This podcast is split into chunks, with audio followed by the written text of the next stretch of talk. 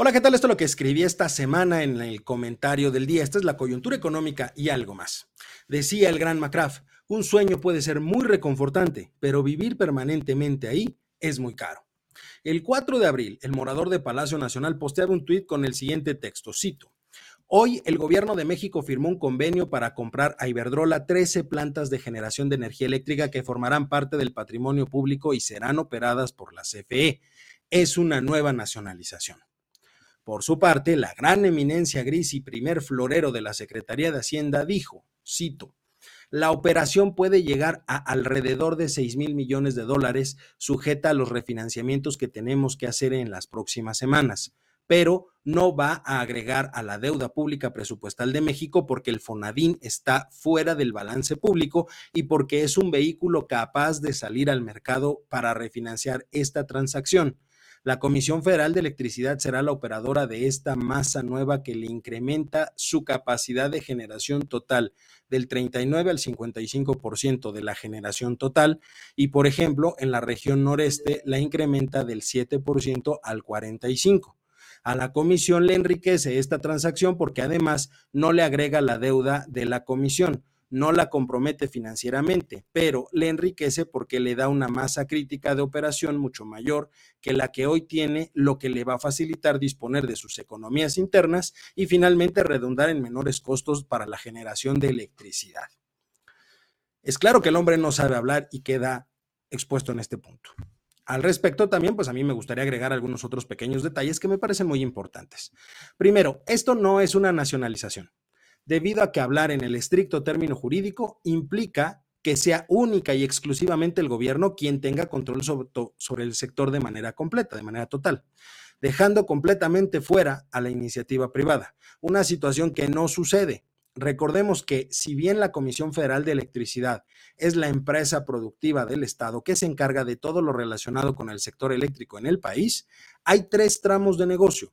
La generación, en donde sí existe participación de privados y la ley así lo contempla, la transmisión y la distribución, estas dos últimas sí son exclusivas de la CFE, por lo tanto, de nacionalización no tiene absolutamente nada. Lo que pasa es que el tabasqueño se quiso sentir como López Mateos en aquellas épocas, en los 60, cuando fue quien nacionalizó la industria eléctrica.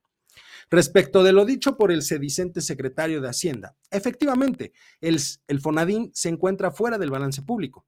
Esto significa que las obligaciones que puedan contraer no se verán reflejadas en la estructura de la deuda pública mexicana, pero de ninguna manera implica que el gobierno no se haga responsable, debido a que no es un organismo ajeno al control gubernamental, por lo que la obtención de esos recursos en los mercados que menciona el secretario, pues requieren que su principal aval sea justamente el gobierno de la República. Por cierto, Vale la pena recalcar que la compra que se está realizando de estas 13 plantas a Iberdrola se hará a través de un fondo privado con aportación del gobierno federal, lo que significa en términos simples y llanos que ni el gobierno federal ni la CFE son dueños de estas plantas. Para poder utilizarlas tendrán que pagar un arrendamiento, es decir, le comprarán su producción a un particular para poder decir que ha sido generada por la CFE y no un particular, en este caso Iberdrola. Todo esto sucede justamente por la necesidad de aumentar la producción de la comisión hasta niveles por arriba del 50% del mercado, toda vez que en la reforma del sector eléctrico más reciente, esa que nadie quería, que no se declaró anticonstitucional, pues se dice que la comisión deberá aportar más de la mitad de la demanda del mercado, lo cual hoy no ocurre. El mismo secretario lo dijo, hoy producen 39%, debido a una ineficiencia estructural. La principal es el engrosamiento de los costos laborales, que incluye la carga de pensiones, dado que la edad de jubilación pasó de 65 años hace dos años a 55. Y obviamente también afecta la falta de inversión en la producción de energías limpias. Todo eso en su conjunto lo que provoca es que disminuya la competitividad de esta empresa productiva del Estado. Los menores costos en la energía eléctrica en México se ha convertido en una utopía insostenible debido a los grandes errores cometidos dentro del sector.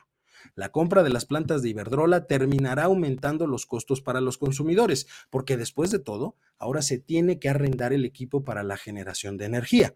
Cada que ese costo aumente, lo hará el servicio.